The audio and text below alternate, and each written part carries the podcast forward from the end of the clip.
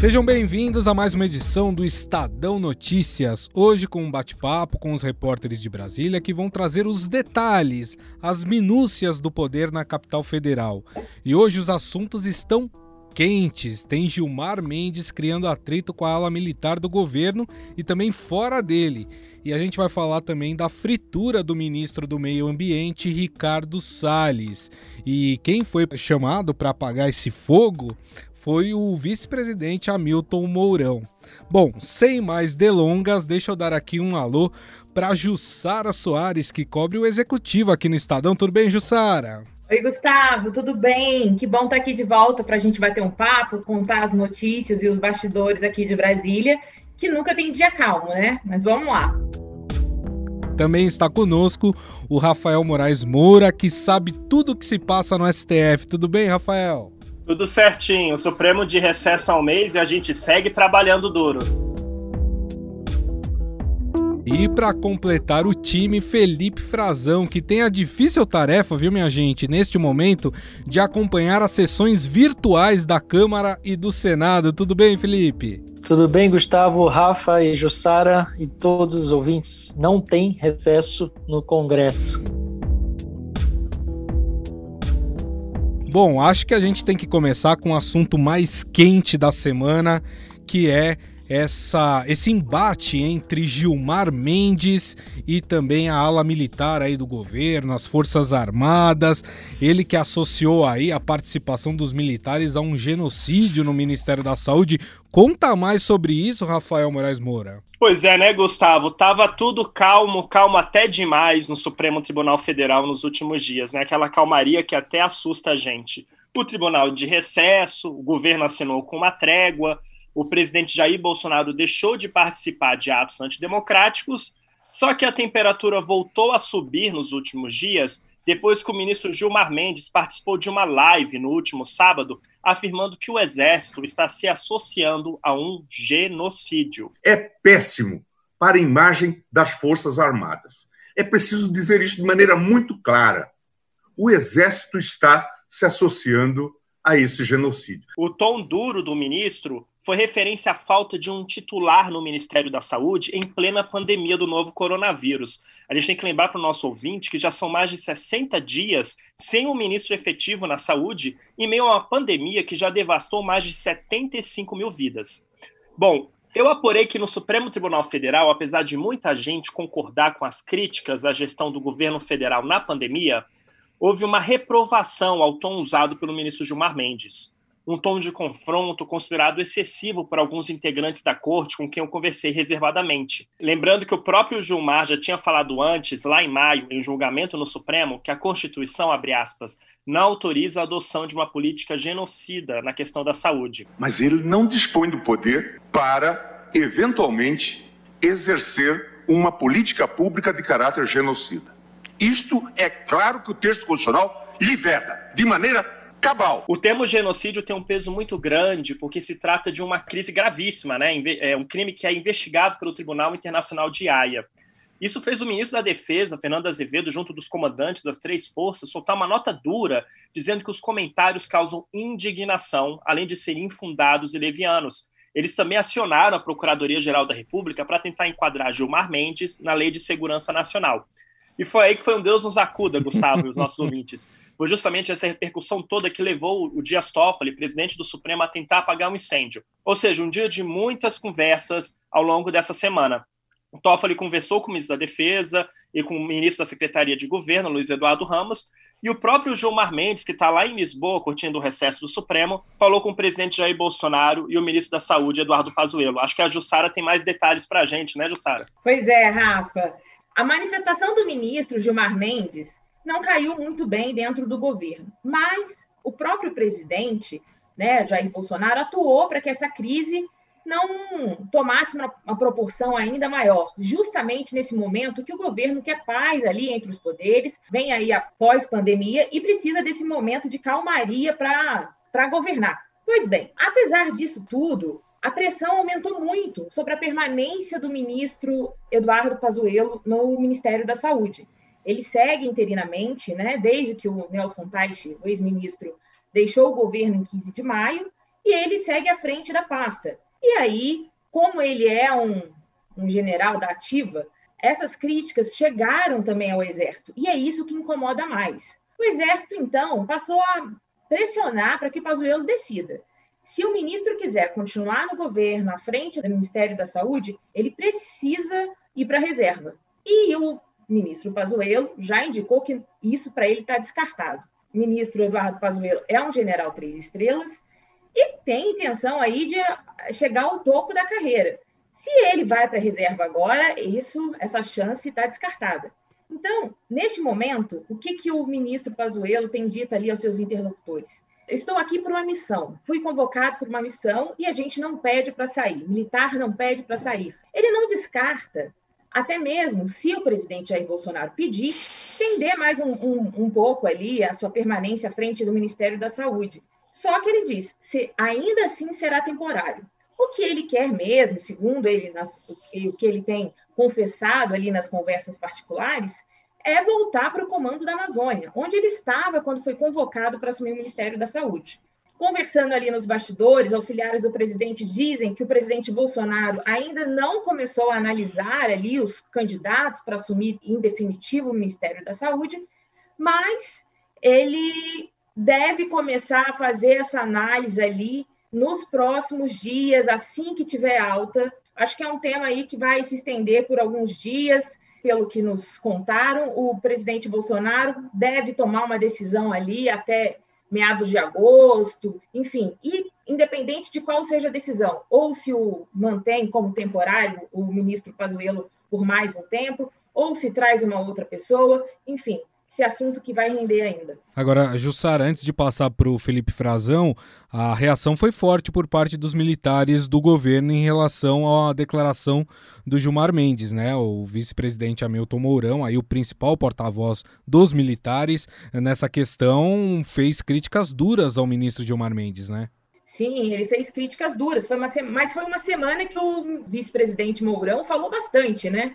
Ele teve bastante como o presidente Bolsonaro está ali em quarentena no Palácio da Alvorada, o coube ao Mourão vocalizar essa insatisfação e disse que o ministro Gilmar Mendes deveria pedir desculpa. É do foro íntimo dele, né? Se ele tiver grandeza moral, ele fará isso, né? Ele corrige o que falou. O ministro soltou uma nota tentando ali contornar a situação, mas desculpa não pediu. Até mesmo nessa ligação, né? Conversando ali com, as, com interlocutores, tanto do ministro Gilmar Mendes quanto do ministro Pazuello, contaram que a conversa foi cordial, né? É, mas não houve um pedido de desculpa. É uma esse tipo de situação causa um desconforto, um descontentamento é, dentro do governo. Felipe Frazão, enquanto isso, o Congresso Nacional quer tirar o corpo fora dessa briga, né? É isso aí, Gustavo. Foi mais ou menos assim que o presidente da Câmara falou: olha, isso aí não é com a gente. Comigo não tá. Passou a batata quente de volta para quem perguntou para ele sobre isso. Ele disse que, na verdade, é, que não é bom para ninguém esse conflito, né? Nesse momento, na minha opinião, é que a gente tem que tentar abaixar a temperatura, né? tentar compreender a reação das Forças Armadas, claro. De fato, é um conflito muito bem definido ali. Supremo Tribunal Federal e governo, Palácio do Planalto. Poder Executivo e Poder Judiciário, e o Poder Legislativo, o Congresso não quer se envolver nisso. Na verdade, está até tentando trabalhar para que a, a, não colocar mais lenha na fogueira, né? para que as coisas se acalmem. É, essa foi a manifestação do Maia. De fato, ali também, é, não, na verdade, temos que lembrar que ninguém ali é muito bem quisto pelo Congresso, né? nem o ministro Pazuello, que tem sofrido bastante, é, o Congresso está apertando ele reiteradamente, né? ele vai a, a prestar contas na comissão externa que foi aberta pelos parlamentares né, para acompanhar como é que o governo está atuando na saúde, ele já foi muito cobrado, já foi obrigado a dizer que não sabe por exemplo, até quando ele fica como interino na saúde. E, além disso, ele tem sido cobrado por vários problemas que o país está enfrentando, como falta de leitos, falta de medicamentos e também por aparecer mais. O Congresso, os deputados e senadores já pediram que ele precisa tomar à, à frente das decisões, como faziam os ministros antecessores a ele, os médicos, né, o Mandetta e o, o ministro Tais. Além disso, cabe lembrar também que o Gilmar não é bem quisto, né? O Gilmar tem alguns pedidos de impeachment contra ele no Congresso, até porque ele também está envolvido nas, diretamente né, na condição de investigações contra ele. Já Perfeito, Frazão. Você falou muito dessa questão de não botar lenha na fogueira, e eu acho que também vale a pena lembrar por que, que o Planalto também não quer botar mais lenha na fogueira. A gente tem que ter em mente que o ministro Gilmar Mendes é o relator do caso Queiroz no Supremo Tribunal hum. Federal. Então, lembra aquela decisão da Justiça do Rio que deu foro privilegiado para Flávio Bolsonaro? Uhum. Tem uma ação do Ministério Público do Rio que bateu lá na porta do Supremo contra o foro privilegiado do Flávio Bolsonaro. E quem é o relator? Justamente o ministro Gilmar Mendes. Então, ele tem na caneta dele digamos assim, né, Gustavo, nossos ouvintes, ele tem um poder de decidir se o Flávio Bolsonaro tem direito a esse foro privilegiado ou não. Então, tudo ali é um cálculo político também. Pois é, ninguém vai entrar ali, acho que, para defender nenhum nem outro, né, Rafa? Acho que a crítica do Gilmar, por mais que ele tenha é, usado palavras exageradas, como alguns consideraram, e depois tenha tentado ali consertar um pouco a fala dele, traduzir melhor o que ele queria dizer, ele não vai ser defendido por ninguém no Congresso, até porque o Congresso, ele não só esse caso do, do, do Flávio, mas ele tem outras investigações, ele conduz é, inquéritos, né? ele relata também muitos recursos de parlamentares que são investigados no Supremo. E acho que também é, é interessante a gente lembrar que desse, nesse caso aí, nessa briga entre Gilmar e os militares, tem uma turma que não gosta de Gilmar e também não gosta dos militares que ficou feliz, que é a ala ideológica do governo. É né? Os militares vêm sendo chamados, sabe como, Gustavo, Jussai, rapaz? Olha, eu fico imaginando, mas manda lá, qual que é? Eles estão usando, fazendo memes aí com o rosto dos militares, chamando a ala militar do governo de Comando Maluco. Isso está rolando nas redes sociais aí. Comando Maluco era aquela aqueles militares trapalhões que tinham um programa no na, na Praça é Nossa, né? Na Praça é Nossa. Isso. E, e agora tá rolando vários memes na internet difundidos por essa turma, né, divulgados e difundidos por essa turma mais ideológica do governo.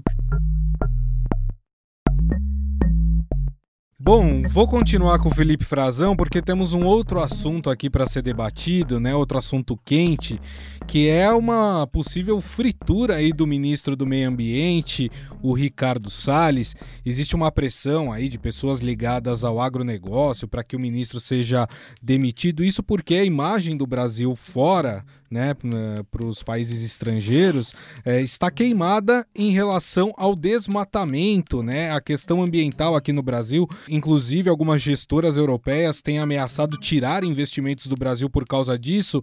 E quem foi chamado para tentar apagar esse fogo, com o perdão aí do trocadilho, foi o vice-presidente Hamilton Mourão, que inclusive passou por uma, vamos dizer assim, sabatina no Senado, é isso, Frazão? Exatamente, só deu ele. Essa semana vai continuar por enquanto no foco, né? Até porque ele é o chefe do Conselho da Amazônia, né? Então ele está trabalhando diretamente com a área ambiental. É mais uma área que os militares ganharam poder nesse governo e é mais uma área que, que o desempenho vai ser diretamente associado a eles. O general Mourão foi para uma espécie de sessão de debates temáticos ali no Senado, né, no Congresso, e passou sim por uma sabatina entre os senadores. E a grande questão, de fato, era até quando dura Ricardo Salles no Ministério do Meio Ambiente. É muito grande a pressão sobre ele hoje, não só dos militares, que não gostam do desempenho dele há muito tempo e ganharam até uma certa ascendência sobre ele, com a nomeação do Mourão para comandar aí esse Conselho da Amazônia, mas também do agronegócio. O agronegócio não quer o ministro Salles, acha que ele atrapalha os investimentos. O Brasil já recebeu manifestações claras de investidores, de importadores, de que pode ser prejudicado nesse setor por causa do desempenho ambiental que os incêndios florestais, talvez desde o ano passado, sejam a face mais evidente, o que causou o maior alarde internacionalmente, mas tem diversas outras áreas em que o desempenho não está bom. Então, o Mourão está tomando a frente disso. Ele, além de tudo, se dá muito bem nas relações diplomáticas. O general Mourão também está cuidando bastante há algum tempo dessa relação com outros países. Outro ministro que está também na corda bamba, está pressionado, é o ministro do, da, das Relações Exteriores, né? o, o chanceler Ernesto Araújo. O que, que ele disse lá na sabatina dos senadores? Ele disse que não pode dizer, que ficaria em silêncio obsequioso sobre até quando dura o mandato do ministro Salles no meio ambiente. Disse, por exemplo, que ele, por enquanto, desfruta da confiança do presidente Bolsonaro. Bom, como se dissesse, por enquanto, né, está, está sendo avaliado e que ele mesmo, é, o governo está tentando colocar o ministro Salles numa posição melhor do que ele vem tendo hoje. Caso específico do ministro Ricardo Salles, que tem cumprido aí todas as nossas orientações e tem sido um parceiro na busca das soluções e da melhoria né, da nossa política ambiental e do nosso combate às ilegalidades. Por outro caminho, por exclusão, ele acaba dizendo que o governo não está satisfeito com o que está sendo feito, mas que o ministro Salles está sofrendo com algo, com decisões do passado, né? Jogou assim decisões anteriores, até de governos anteriores, na questão do garimpo ilegal na Amazônia, em terras indígenas, dizendo que ela já vem de longo prazo, e disse também algo que não deve ter agradado muito nem ao ministro Paulo Guedes, que anda muito preocupado com o desgaste da imagem do país frente aos investidores por causa do desempenho ambiental. Diz que é preciso fazer concurso, que o governo tem que contratar mais servidores para os órgãos que atuam na linha de frente dessas desses problemas, da FUNAI, na questão indígena, uh, o IBAMA, o ICMBio, até o INCRA, né, o Instituto de Colonização e Reforma Agrária, ele disse que precisam ter mais gente, que não dá para ficar empregando sempre as Forças Armadas para lidar com isso e que não vê outra forma que tem que ter fiscalização e tem que abrir concurso sim. Bom, vou passar para Jussara Soares aqui. E aí, Jussara, o Ricardo Salles fica ou não fica no governo? Bem, responder isso, se o, qual é o futuro do ministro Ricardo Salles, não é tão simples assim, né? O, o, ministro né, do Meio Ambiente, ele conta com o apreço do presidente, é, é entre aqueles auxiliares que o presidente gosta, porque o ministro, quando ele assumiu, chegou ao governo, o ministro Salles seguiu ali as orientações do presidente Jair Bolsonaro. Então, assim, apesar da pressão externa, para o presidente Jair Bolsonaro, o ministro Salles tem cumprido as suas orientações. Obviamente, como você mesmo disse, Gustavo, o vice-presidente Mourão, ele tem atuado ali como um bombeiro para tentar entregar essas respostas para os investidores internacionais e para os empresários brasileiros. Não é tão simples assim, né? Ele, por enquanto, tem feito os anúncios, mas na prática os resultados ainda não apareceram. Então, essa desconfiança vai seguir por um tempo. Neste momento, né, a pressão sobre o ministro Ricardo Salles não é apenas do exterior, de investidores e empresários, mas também dentro do governo. Alguns ministros ali já vêm, olha, talvez seja melhor substituir, e fazem essas sugestões. Segundo eu apurei, por enquanto, o presidente Jair Bolsonaro não levou esse problema para a mesa dele, né? Ele tem acompanhado, mas não saiu a caça de currículo.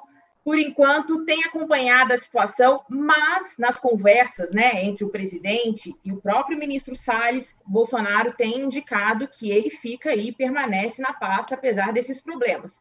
Mas é sempre importante ressaltar, né? Em Brasília as coisas mudam com muita facilidade. Então, é, esse é o cenário hoje. Pode acontecer alguma coisa no final de semana, na próxima semana, e aí esse cenário, a fritura aumenta ali, né? A temperatura sobe e de um dia para o outro ministros caem. Então, é, eu acho que é uma relação, assim como a relação do ministro Pazuello, a situação dele também na saúde é uma situação que a gente precisa acompanhar ali ao longo da semana. É o mesmo caso do ministro Salles. Perfeito. Rafael Moraes Moura, teve uma situação curiosa em relação a esse caso, que foi uh, o Ministério Público Federal pedir o afastamento do Ricardo Salles e aí, de repente, a Corregedoria do Ministério Público Federal cobrando explicações do porquê que eles pediram o afastamento do Ricardo Salles, é isso? Exatamente, Gustavo. A Jussara bem apontou o processo de fritura que atinge alguns ministros, e às vezes a fritura vem do próprio Ministério Público, né? No caso do Salles, na semana passada, o Ministério Público Federal aqui no DF entrou com uma ação de improbidade administrativa contra o ministro do Meio Ambiente, acusando o Salles de ter uma promover uma desestruturação dolosa e um esvaziamento das políticas ambientais para favorecer interesses que não têm qualquer relação com a finalidade da pasta.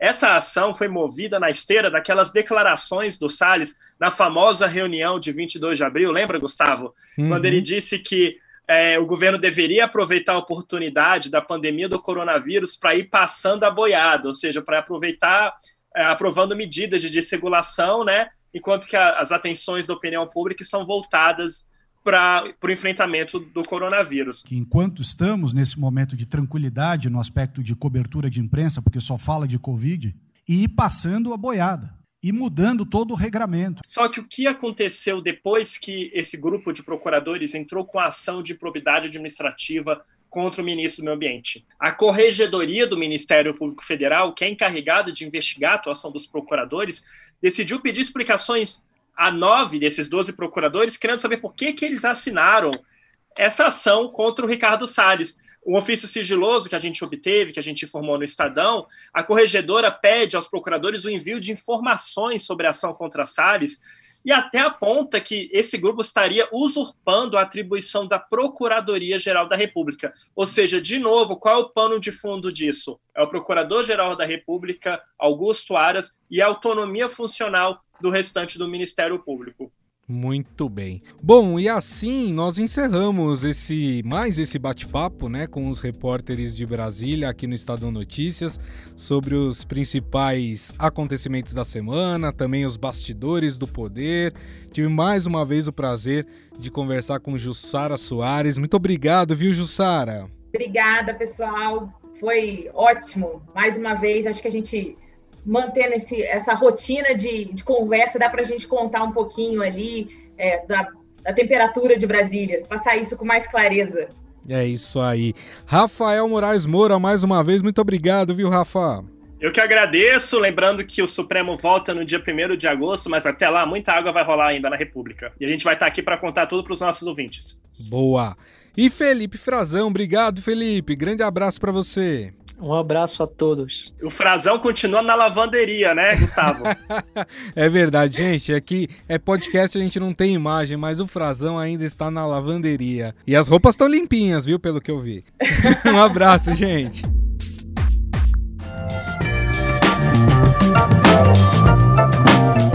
O Estadão Notícias desta sexta-feira vai ficando por aqui. Contou com apresentação e produção minha, Gustavo Lopes, e montagem de Moacir Biasi. O editor do núcleo de áudio do Estadão é Emanuel Bonfim. O diretor de jornalismo do Grupo Estado é João Fábio Caminoto. Mande seu comentário e sugestão para o e-mail podcast@estadão.com.